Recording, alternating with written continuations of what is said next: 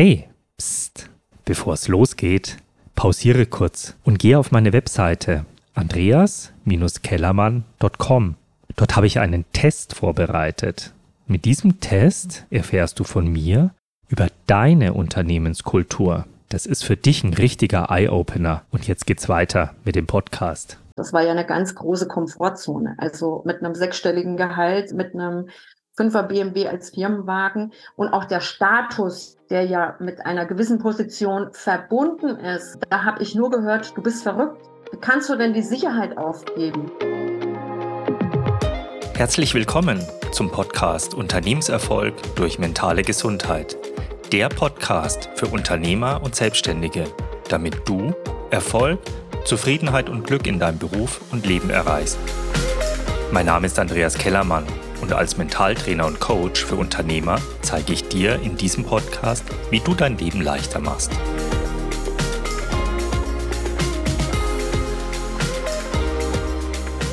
Hallo, heute habe ich die liebe Bettina im Talk. Es geht, wie ihr schon aus dem Titel gelesen habt, um das Thema Goodbye Sicherheit. Ich habe da in meiner Vergangenheit viele, viele Gespräche sowohl mit Mitarbeitern als auch mit Führungskräften gehabt. Und Bettina hat zu diesem Thema auch eine sehr spannende Story. Aber liebe Bettina, stell dich doch erstmal selbst vor, damit die Leute wissen, mit wem sie es heute zu tun haben. Hallo Andreas, erstmal vielen Dank für die Einladung. Ein sehr, sehr spannendes Thema. Ich bin Bettina Maria Reuss, selbstständige Unternehmerin, war 17 Jahre im Management, habe gut bei Sicherheit gesagt und nach einem längeren Eiertanz dann den Sprung in die Selbstständigkeit gewagt, nunmehr seit vier Jahren und habe dabei ganz spannende Erfahrungen gemacht, was es bedeutet, wenn ich den Mut habe, die Sicherheit zu verlassen, der Sicherheit gut beizusagen und äh, ja eben den Mut zu haben, sich was eigenes aufzubauen, sich selbst zu verwirklichen. Das war jetzt die Kurzgeschichte, aber ich will natürlich ein bisschen tiefer einsteigen. Erzähl mal, was meinst du mit Management? Welchen Job hast du gemacht? Was war deine Tätigkeit, deine Aufgabe, damit die Zuhörer da ein bisschen mehr über dich wissen oder dich ke besser kennenlernen können? Ja, gerne. Eigentlich wollte ich Rennfahrerin werden, was ja sehr frauenuntypisch ist. Äh, ich habe eine kaufmännische Ausbildung gemacht, habe dann nach einer längeren Krankheitsphase mit Anfang 20 äh, nochmal Marketing studiert und habe dann aber nach sechs Wochen im ersten Marketingjob festgestellt, das ist überhaupt gar nicht meine Welt und habe mich dann nach einer kurzen Orientierungsphase dazu entschieden, ins Vertriebsmanagement einzusteigen. War unter anderem knapp zehn Jahre bei der Firma Pelikan. Den blauen Vogel kennt, glaube ich, den kennen, glaube ich, ziemlich viele.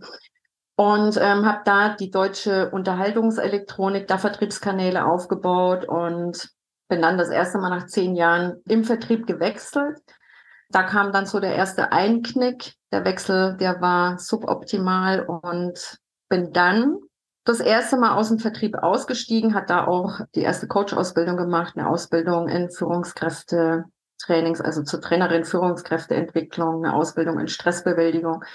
War dann zwei Jahre selbstständig mit Vertriebsberatung, bin dann über einen ehemaligen Chef von mir wieder in den Vertrieb zurückgegangen.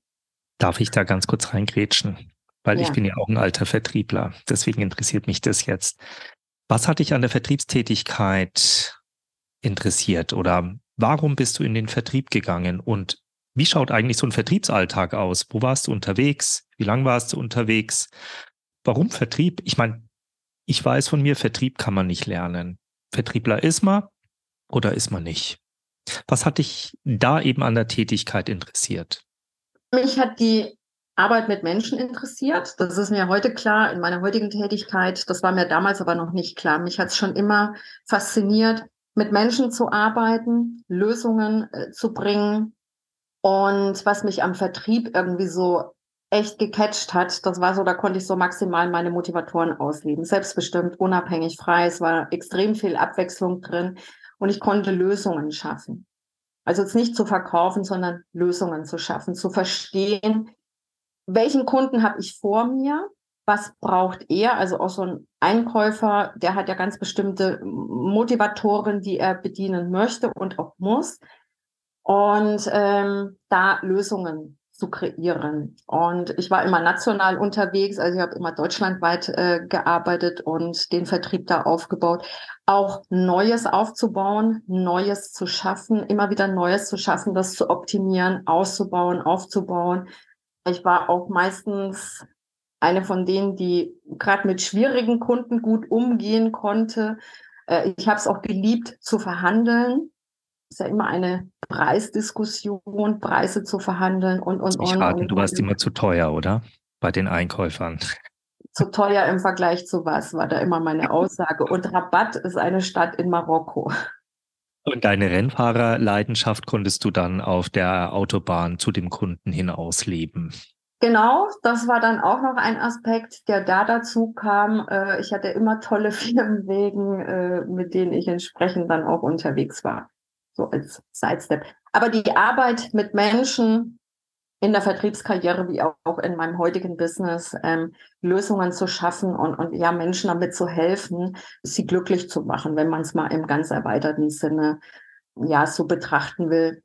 Und eben ich bin dann damals wieder zurück in den Vertrieb und 2015 kam dann so der der Riesencut, äh, wo ich dann äh, nach einer schweren Darm-OP zehn Tage auf Intensivstation mal Zeit hatte, darüber nachzudenken, ob ich noch weiter 70 bis 80 Stunden arbeiten will und permanent unterwegs sein will. Der Münchner Airport war irgendwie damals mein zweites Wohnzimmer und ich muss mir Parkplätze fotografieren, Hotelzimmer, damit ich überhaupt noch zurechtgefunden hatte, äh, wo bin ich jetzt gerade unterwegs und bin dann 2016 aus dem nationalen Vertrieb ausgestiegen, bin dann hier in München zu einem Unternehmen, hatte BMW als strategischen Kunden und ja, dann kam Gesellschafterwechsel in diesen neun Monaten.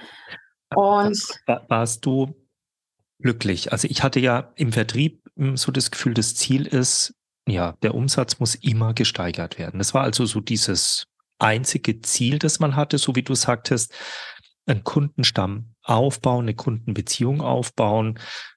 Ja, nice to have, aber eigentlich hat nur die Umsatzzahl unterm Strich gezählt. Konntest ja klar, das ganze, das ganze Jahr oder das ganze Geschäft, es ist das ganze Jahr ist ja nach, einer, nach einem vertrieblichen Fiskaljahr festgelegt. Also hm. du machst halt irgendwann äh, zu einem gewissen Zeitpunkt im Jahres machst du deine Umsatzplanung und ich habe glücklicherweise immer sehr gut performt und die 120, 130 Prozent, die ich im laufenden Jahr gebracht habe, das war dann im nächsten Jahr, waren das dann die 100 Prozent, die es zu erreichen gab. Und irgendwann hast du diese Steigerung, die ist ja teilweise auch gar nicht mehr möglich, weil sich die Märkte verändern, weil sich die Kunden verändern, weil sich so viel verändert wie in der heutigen Zeit. Und dieses höher, weiter, schneller war für mich irgendwann auch in der Zeit, als ich auf Intensivstation lag, ja, so der Punkt und auch als ich dann äh, 2017 die Kündigung bekommen hatte, weil der neue Gesellschafter eben alle Head-Offs äh, ausgetauscht hat, was für mich eigentlich der Zustand menschlich eine unfassbare Enttäuschung, diese Kündigung zu kriegen. Und auf der anderen Seite war das für mich dann auch der Moment, drüber nachzudenken, sehe ich mich in fünf Jahren dann auch noch im Vertrieb. Und dieses höher, weiter, schneller, immer diese Performance bringen zu müssen, da bist du irgendwann müde und sagst einfach, ich, ich kann es nicht mehr, ich will es nicht mehr von der mentalen Komponente her, immer diesem Druck, den Leistungsdruck, den Erfolgsdruck immer standhalten zu müssen. Das ist einerseits ist es natürlich ein Kick, ja, wenn du dann diese Erfolge hast, auf der anderen Seite ist es aber auch der Druck, diesen Erfolg immer haben zu müssen, jedes Jahr, jeden Monat, jeden Tag aufs Neue haben zu müssen. Der Druck macht ja ganz viel mit dir. Dieses Nachdenken, kam das schon auf der Überholspur in, in deiner Tätigkeit oder war das dann doch durch diese krankheitsbedingte Auszeit oder durch die Kündigung, die du bekommen hast, gegeben? Oder hast du davor schon gefühlt, ja, der Job ist zwar super, ich performe auch super, auch wenn die Latte immer höher gelegt wird, ich springe da immer noch drüber und ich habe dann natürlich ein Glücksgefühl, auch wenn ich dann wieder an Start gehe und wieder über die höher gelegte Latte springen muss, kam davor schon irgendwie so ein Gefühl, boah, irgendwas stimmt da nicht, so will ich nicht weitermachen? Oder ja, ist wirklich erst durch diese einschneidenden Erlebnisse, Kündigung und Krankheit? Nee, das kam schon sehr viel weiter davor, zur Zeit, als ich noch bei Pelikan war. Ich war irgendwann mal auf der Autobahn unterwegs und dann beschlich mich plötzlich das Gefühl oder auch der Gedanke, hey, ich stehe mitten im Leben. Ich bin auch ziemlich erfolgreich im Job, privat ist alles super, aber plötzlich hatte ich das Gefühl, das Leben saust und rauscht irgendwie links und rechts an mir vorbei. Ist es das? Aber das verdrängt man natürlich relativ schnell. Und ja, du versuchst es dann irgendwie, also verdrängst das ganz einfach. Als ich dann da im, im Krankenhaus lag, es war ja eigentlich gezwungenermaßen dann mal drüber nachzudenken, ey, will ich das noch weitermachen? Was versuche ich mir eigentlich seit Jahren zu beweisen mit diesem Erfolg? Und warum führt mich das jetzt äh, zu dieser Darm-OP, die ich hatte? Und ähm, warum liege ich jetzt hier und muss, kann, darf mal drüber nachdenken, ob das Leben, das ich führe, wirklich noch das ist, was ich machen möchte. Und ja gut, du machst ja keinen Radikalschnitt und, und klar ist es dann erstmal irgendwie so logisch, rational, analytisch zu gucken, okay, was kann ich denn verändern? Naja gut, ich gehe erstmal, also ich, ich, ich reduziere es mir erstmal irgendwie. So, dann bist du das eine Leid oder Laster, okay, ich war immer national unterwegs, muss jetzt nicht mehr so viel übernachten und tun und machen, ich gehe jetzt national. Dann war das nächste Problem und das war eigentlich mit Vertragsunterzeichnung, war mir das völlig klar. Das kann zum Problem werden, nämlich, dass ich jetzt nicht mehr unterwegs bin und jeden Tag in ein und das gleiche Büro fahre. Und das kam möglichst, das, das kam sehr schnell. Ich hatte zwar, äh, ich hatte krass viele Projekte bei BMW, die auch erstmal alle zu, zu schaukeln. Ich hatte dann auch 130 Mitarbeiter.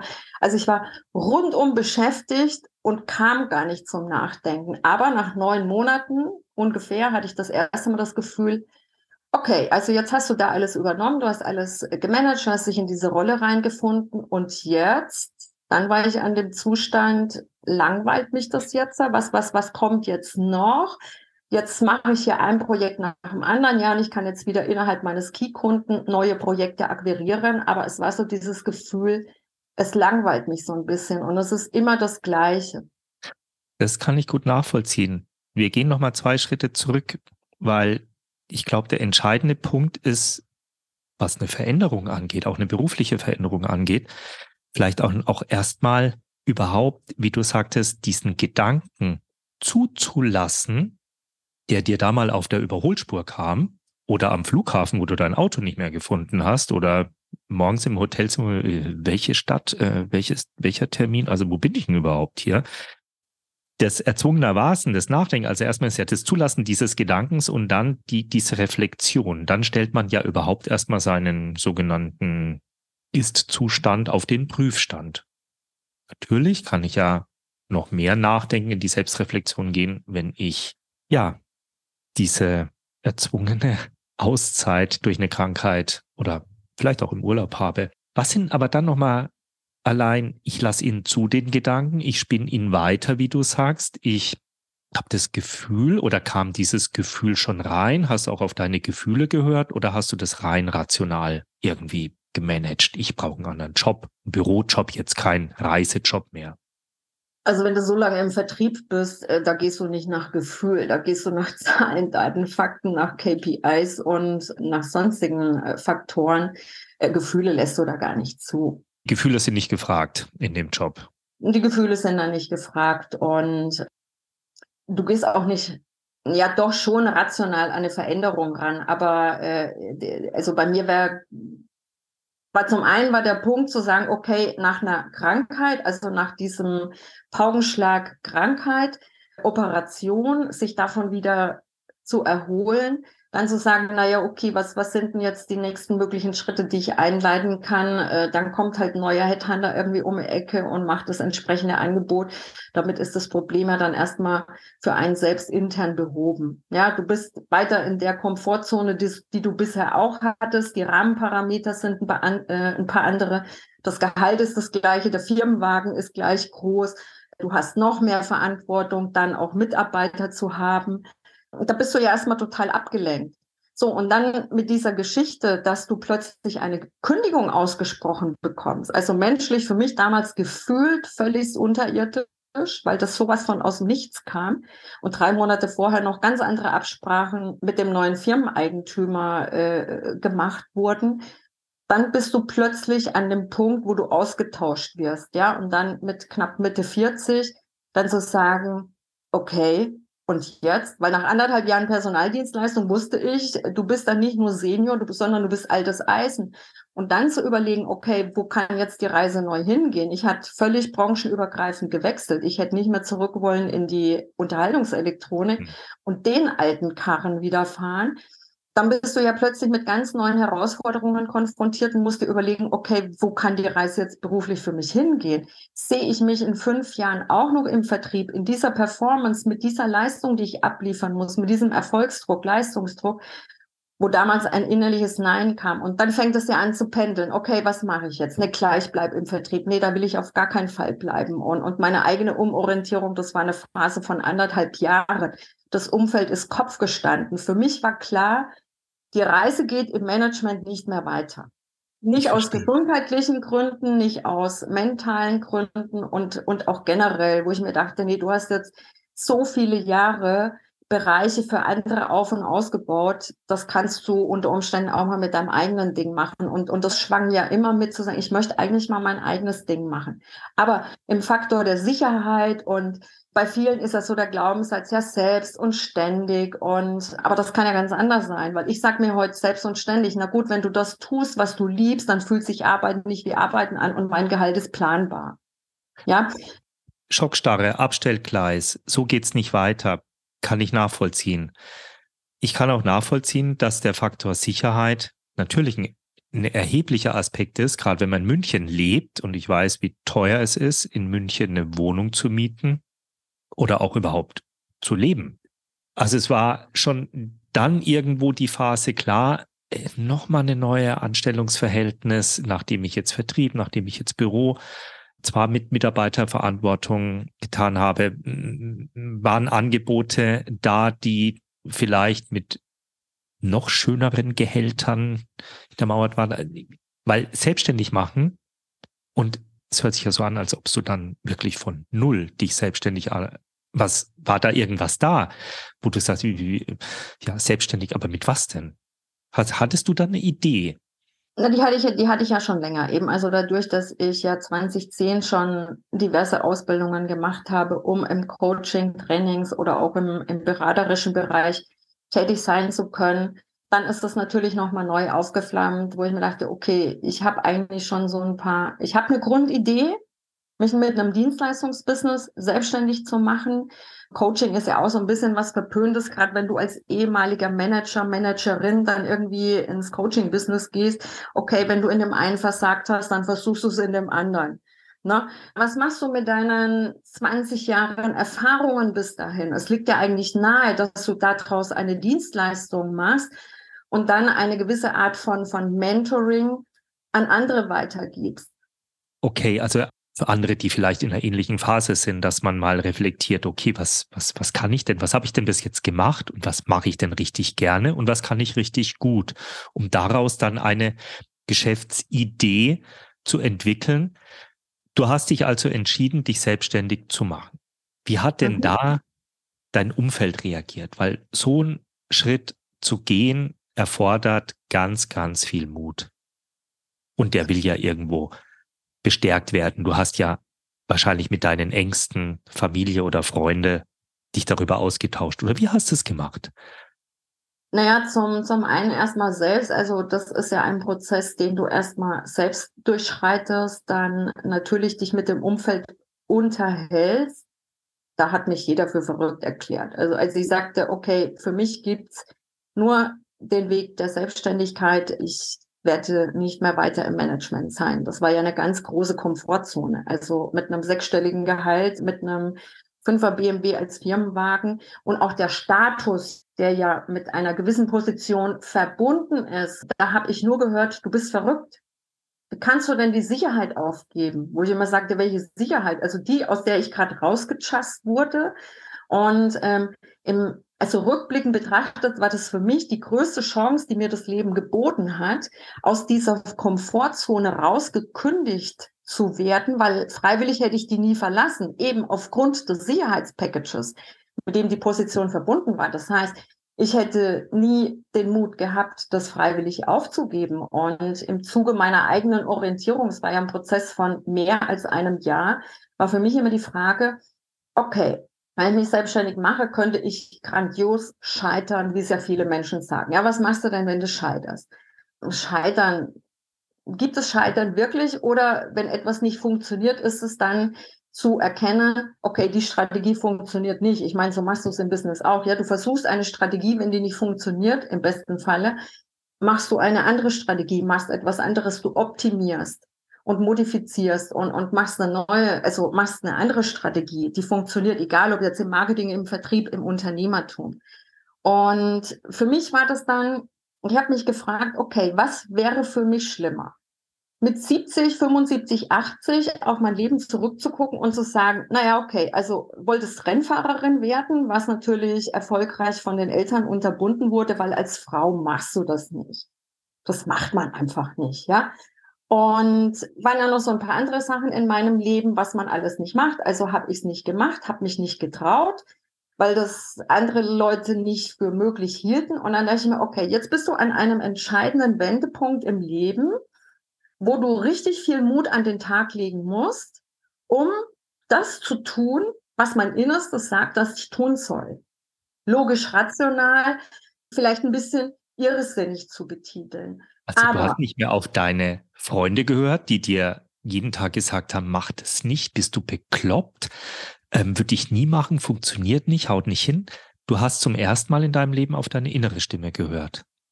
Genau. Und ich habe mich gefragt, was wäre für mich schlimmer, wenn ich am Ende meines Lebens da sitze und ich hatte auch das Buch gelesen, die fünf Dinge, die Sterbende am meisten bereuen. Ein Punkt davon ist ja, nicht das Leben gelebt zu haben, das ich gerne hätte leben wollen. So. Und ich habe mir die Frage gestellt, was wäre für mich schlimmer? Am Ende meines Lebens zurückzugucken und zu sagen, ja, das hätte ich gerne gemacht, habe ich nicht getraut. Das hätte ich gerne gemacht, hätte ich mich nicht getraut. Das auch. Und ich hätte mich auch gerne mal selbstständig gemacht, aber ich habe mich nicht getraut. Oder probiere ich lieber die Selbstständigkeit, um dann vielleicht zu merken, okay, das ist nichts für mich. Ich hatte es ja 2011 und 12 schon mal, dass ich selbstständig war, bin wieder zurück in den Vertrieb, weil das war ja sicherer. Ich war da damals gerade dann auch nach München gezogen und das hatte einfach Vorteile, wieder ins Angestelltenverhältnis zu gehen. Wohlgefühlt habe ich mich damit nie. Und es wäre für mich schlimmer gewesen, am Ende des Lebens zu sagen, na, ich hätte ja gern gewollt, aber ich habe mich nicht getraut. Also dachte ich mir, lieber traue ich mich und scheitere vielleicht damit, dann kann ich immer noch was anderes wieder machen, als dass ich mir irgendwann sagen muss, ich hatte nicht den Mut dazu. Und Mut wird aus meiner Sicht immer belohnt. Es war echt krass, wobei ich relativ, also ich hatte eigentlich mit Tag eins hatte ich einen safen Kunden. Von daher war der Übergang ganz smooth. Nichtsdestotrotz hast du natürlich diese Ängste, äh, war klar, die ersten ein, zwei Jahre sind Herausforderungen in der Selbstständigkeit. Also ein, ein Honigschlecken ist es jetzt nicht. Es kommt halt nicht regelmäßig Gehalt. Auf der anderen Seite schon, wenn du es einfach clever anpackst.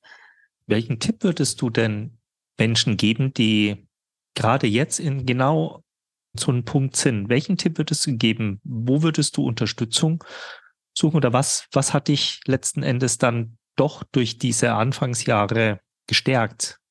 Mm, ich habe mir immer Experten an die Seite geholt. Also äh, klar, ich hatte irgendwie erstmal ein Jahr lang alleine diesen Eiertanz. Ich habe dann damals auch noch mal zwei Ausbildungen gemacht im Coaching-Bereich und habe mir dann Coaches, Mentoren an die Seite geholt, um zu wachsen, weil mit dem Umfeld kam ich nicht weiter. Also äh, du kannst keinen großen Schritt gehen, wenn du dich von Menschen beraten lässt, die sagen, ey, das funktioniert nicht und das ist das ist Wahnsinn, was du vorhast.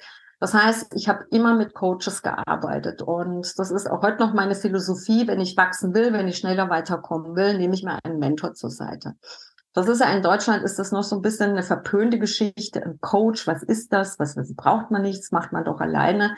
Ich komme aber faktisch sehr viel schneller damit weiter. Und ähm, das ist auch meine Empfehlung, sich gute Mentoren an die Seite zu nehmen, egal ob ich jetzt in der beruflichen Um- oder Neuorientierung bin, ob ich ein Business gründen will. Es gibt sehr, sehr viele gute Experten am, im deutschsprachigen Raum, die Menschen begleiten. Und ähm, auch für die mentale Komponente. Ich brauche ein entsprechendes Mindset, wenn ich mich selbstständig machen will. Ja, also mit dem Angestellten Mindset, mit der Geisteshaltung vom, vom Angestellten-Dasein, tue ich mir schwer, ein Unternehmertum aufzubauen oder beziehungsweise ich brauche das Mindset eines Unternehmers, um in die Selbstständigkeit zu gehen, weil da habe ich eine ganz andere Verantwortungslage. Das ist bestimmt ein abendfüllendes Thema. Da könnten wir jetzt, glaube ich, noch Stunden darüber sprechen. Aber als Fazit, sich doch eher an Menschen zu halten, die dort sind, wo du hin willst, als sich mit denen zu unterhalten, die es nicht wissen, wie es geht. Ne? Also sich auf jeden Fall begleiten zu lassen, coachen zu lassen und was ich auch so ein bisschen durchhöre, ist ein gewisses Maß an Durchhaltevermögen mitbringen. In allen Bereichen. Dranbleiben. Weitermachen. Also der, wichtigste Faktor ist für mich Mut. Mut zu haben. Mhm. Die Leidenschaft zu haben für das, was ich tun möchte. Den Glauben an mich selbst, mhm. an meine eigenen Fähigkeiten dann die Disziplin und auch die Zielstrebigkeit. So, und der Rest ist dann Vertrieb, Marketing und Unternehmensprozesse, die ich natürlich auch berücksichtigen muss, um erfolgreich äh, aufbauen und sein zu können. Aber grundsätzlich die Bereitschaft, den Mut und den Glauben an mich selbst und an das, was ich vorhabe zu tun, das auch mit Leidenschaft zu tun. Weil wenn du etwas tust, was du nicht liebst, was wird dann da draus?